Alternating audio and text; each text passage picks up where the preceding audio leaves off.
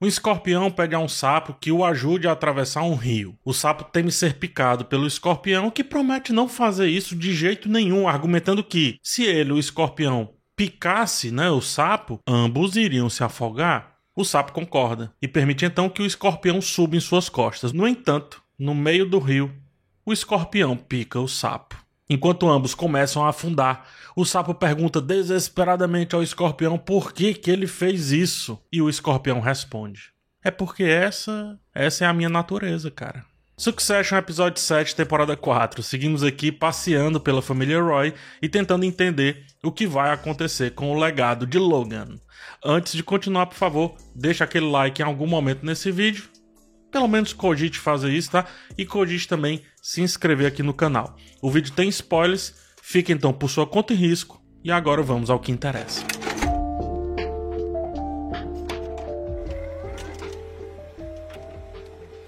Nesse sétimo episódio, Succession trabalha a antecipação de um jeito muito esperto e eu acho que inédito. A antecipação de um assunto sério através de uma piada que não parece piada ou que não funciona como piada. Mais do que isso, a antecipação de um assunto sério levado como piada a partir de uma piada que não foi inicialmente entendida e nem faz sentido enquanto piada, mas que o fato dela não ser entendida é o que, para além do texto, ela vira piada. Faz sentido? Entendeu porque eu não. Mas justamente essa é a piada. É, na verdade, é um roteiro genial. O da série, não o meu. No exato momento que Tom dá um escorpião quase fora de contexto para Shiv, em um momento que os dois estão voltando a ser próximos, ele se coloca, portanto, como sapo. Ora, se ele está dando escorpião, o papel do sapo sobra para quem? Para ele. Todo mundo conhece a parábola dos dois que eu trouxe aí no começo, sobretudo aqueles que precisam lidar com o social o tempo inteiro, como no caso é a família Roy, como no caso é, com certeza, Shiv. Sendo assim, Tom comunica, ao não explicar a piada ou ao não a piada fazer sentido de forma alguma, que entende que Shiv irá picá-lo a qualquer momento, irá traí-lo ou fazer algo parecido, sobretudo no momento em que os dois estiverem atravessando um rio. Shiv tranquiliza e até gosta no final das contas, né? Porque a partir disso pode entender que, quem sabe, não precisa mais esconder a sua verdadeira natureza do marido, já que ele mesmo, ele mesmo se assumiu como o sapo. É o que Shiv faz na festa. Joga Tom aos leões para fortalecer, no caso, a sua própria imagem. Mas isso o fere. Isso causa uma ferida em Tom, que em seguida fere Shiv, né? Falando algo muito pesado, inclusive. Ambos feridos começam a afundar, garantindo, portanto, a natureza dos dois. um de ser sapo e tentar atravessar o rio, e outro de ser escorpião e simplesmente picar o sapo. E vendo que vai afundar, Tom termina o episódio com cara de das duas uma, ou quem está começando a entender a situação e achando estranho Shiv não ter retrucado, ou com cara de quem vai levar todo mundo junto, rio abaixo. Eu começo o episódio pelo final, porque de tantos detalhes mostrados aqui, a relação de Shiv e Tom é fundamental para a gente entender como as artimanhas sociais em relações que não deixam bem claro o seu real interesse podem invariavelmente levar os dois relacionados a afundar. Tom deu um falatório no episódio passado, dizendo como gosta de conforto, dinheiro e etc. Shiv, por sua vez, entendeu isso como tendo um aliado, ao passo que ela tiver a possibilidade de fornecer isso para ele. Tanto que na discussão ela fala que está afundando com a escolha que fez ao se aliar a Lucas, em vez de encontrar o desespero do marido que pode afundar junto com ela e perder toda a vantagem que tem. Ela encontra um homem com o ego ferido pela mulher que ama, ou seja, ainda que tivesse dito que era sobre dinheiro, a natureza de Tom é gostar da Shiv. Pode ter sido um dia por dinheiro, é fato, mas em algum momento passou a ser a Shiv. Ele atraiu um dia, né, com, com seu pai, vai, porque ele é sapo e escorpião ao mesmo tempo. Ele é sapo vestido de escorpião. Shiv o culpa por ter a afastado do pai, quando na verdade foi uma decisão dela, né? Porque ela, aí sim, ela é 100% escorpião. Mas ela não retruca ao ouvir que não presta para ser mãe, porque também, cara, em algum ponto específico ali, pelo menos na relação, ela é um sapo. Em resumo, nessa parábola né, de Succession, Shiv e Tom são as duas coisas.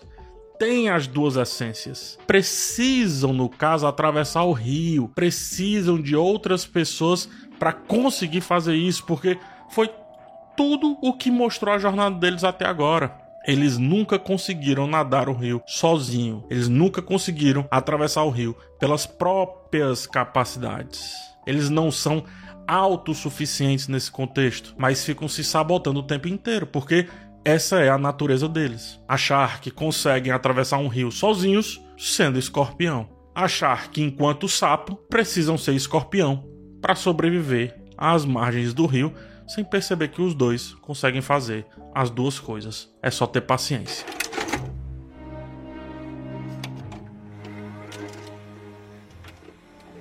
Nesse episódio é engraçado como a gente está em uma dimensão espelhada, né? O episódio mostra Tom demitindo ali várias pessoas através do Greg e ao final ele, o Tom, descontrola-se por estar sendo demitido sem ninguém demitindo ele na frente dele.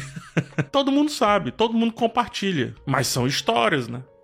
Ou seja, são tão frívolos, são tão é, são tão irreais quanto você ser demitido pelo Zoom, que é o que acontece aqui no começo do episódio. Kendall, Shiv e Roman, por sua vez, piram ao saber dos números inflados da Gojo e também que há assédio dentro da empresa. Ora, Kendall e Roman fizeram algo por aí, né? Algo muito parecido ao longo dessas quatro temporadas. Eba, por sua vez, é um Greg de saia. E enquanto acham que estão jogando Eba contra Lucas, é ele quem tá jogando Shiv contra os irmãos, contra a família. Shiv está em um beco sem saída, porque se for contra Lucas, ele pode escancarar o que ela fez. Eba também. Shiv quer a empresa só para si. Kendall também. Culmina, portanto, em um Lucas querendo comprar a Waystar e um Kendall agora querendo comprar a Gojo. Em resumo, é tudo farinha do mesmo saco. Mais resumido ainda, todos estão em uma dimensão espelhada, sendo que ninguém é o protagonista desse reflexo velho mercado ou novo mercado, não importa, é tudo igual. É todo capitalismo que se adapta à história mais legal de contar naquele momento. Assim como os Roy são uma fabricação de Logan, enquanto o pai ausente, o pai indecente, Lucas é uma fabricação da mídia ávida por um novo mito do criador da garagem, como diria a senhorita Bira. Um mito que parece validar as grandes ideias que trarão ruptura para o mercado. De uma garagem nasce um dragão. A EBA fala que nem programador de verdade o Lucas é, como também vários grandes criadores de marca que definem a sociedade hoje em dia, através sobretudo da tecnologia, também não são, não eram programadores, nunca foram e nunca serão. A diferença apenas é que um parece moderno, no caso um mito, e o outro nem tanto. Um dia era o mito da ascensão do camelô, o mito da pobreza. Décadas depois, era sobre o jovem que deixava a faculdade para mudar o mundo a partir de uma garagem. Não muda tanto. Um dia foi Logan, outro dia é Lucas, e o nome deles não começa com L por acaso. Lucas chega na festa e demonstra todo o seu desespero em querer comprar o legado de Logan, pena que poucos perceberam. O Lucas ele precisa da empresa, incluindo a ATN, né, a divisão de opinião, digamos assim, porque há uma narrativa a ser controlada. Em outras palavras, há um mito a ser sustentado, há um mito a ser criado e esse mito precisa de um novo termo. Qualquer dinheiro gasto lá na compra da Waystar será menor do que o de quebrar completamente quando eles descobrirem que seus números são apenas dígitos de previsão em um dos maiores mercados do mundo, a Índia. E sim, acredite, essa é uma prática normal no mundo das startups. É um mundo que trabalha com previsão, com estimativa o tempo inteiro. Normal não, vai. É comum, porque isso não é normal ou não deveria ser. É mais comum do que dizer que tem produto também nesse meio, sem nem ter a letra I da palavra ideia.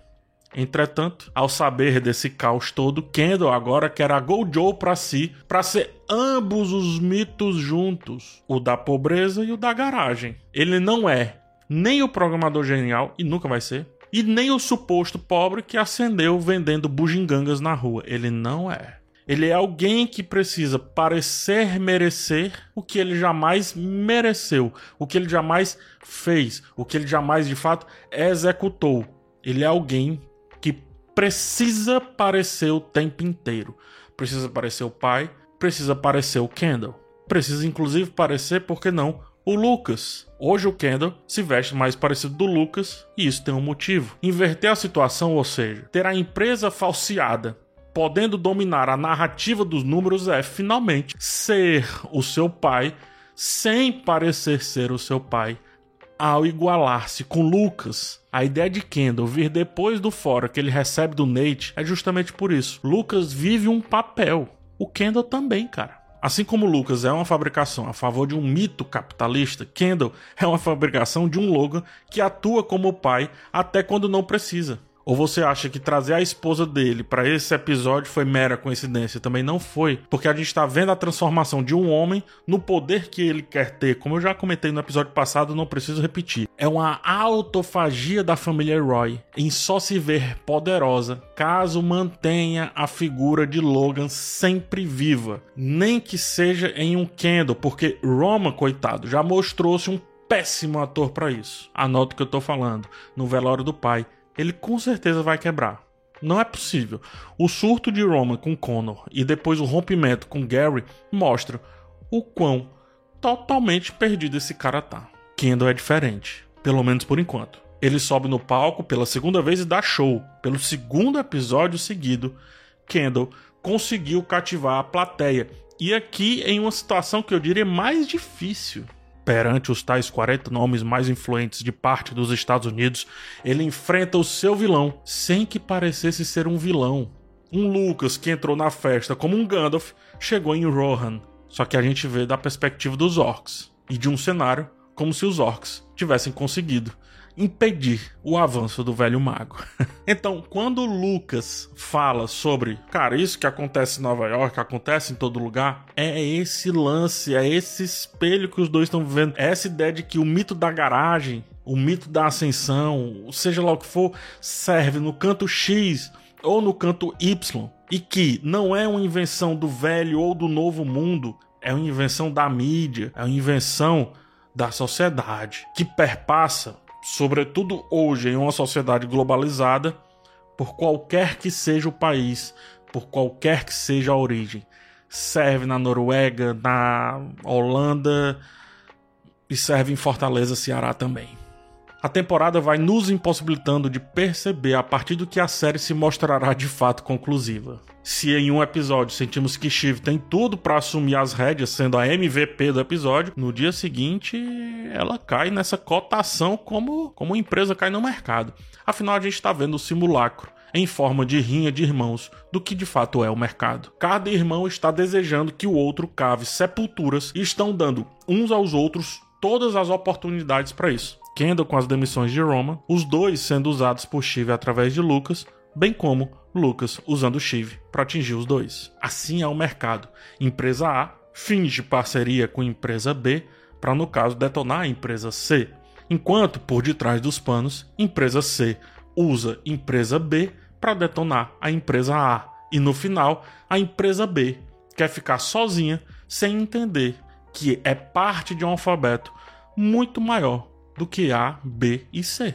Quando Shiv e Tom discutem na sacada do topo de um prédio e sendo observados através de um vidro por vários influentes, é a ideia de que uma discussão, uma discussão ela vale ouro para o mercado sedento por sangue, de que estar no topo não significa ser o topo, de que o espetáculo precisa ser, no caso, televisionado, precisa ser visto, senão ele não é espetáculo. E bons atores são aqueles que não quebram a quarta parede ou que a quebram na hora certa, representado aqui por um Tom expulsando as pessoas mais influentes dos Estados Unidos, segundo ele mesmo, como resultado de um ataque de ego ferido e resultando por sua vez no desprezo total dos irmãos ali, dos irmãos Roy. Assim é de novo entenda o mercado. Está no topo de um prédio, perto de uma sacada, prestes a pular, caso receba notícias ruins, e depois preferir expulsar todos de si, fingir que a bravata faz poderoso e dormir de olho aberto, como quem espera a próxima oportunidade de subir ou de levar todos para baixo, esperando, no caso, a bolsa abrir no dia seguinte. Cada um está cada vez mais Logan após a morte do velho e ele ainda nem foi enterrado. Roman diz que Connor parece uma piada, algo que o Logan já disse pro filho. Kendall diz pra ex-mulher que está fazendo tudo pelos filhos e pelo bem do mundo, seis continentes e coisa e tal. Logan também já disse isso. O Roman acha que pode demitir e readmitir a pessoa a bel prazer. O Logan fazia isso. E Shiv, Shiv ela tá distratando seus aliados à mínima movimentação cambaleante de um deles, como fazia Logan com Frank e tantos outros que estavam próximo dele. O problema é que nessa jornada, a Shiv sempre esteve em busca de um buraco para se esconder, fingindo que estava tentando encontrar ouro. O que é um paradoxo, porque quem se esconde não consegue achar o que quer. É preciso procurar, e para procurar, é preciso se mostrar. Ninguém consegue dominar a quarta temporada de Succession sem algum porém. Ninguém. A série verte de um lado para o outro sem dó, maltratando quem gosta de torcer para um ou para outro irmão, sem perceber que todos ali são lixos vindos exatamente da mesma lixeira. Ou do Logan. ou do Logan.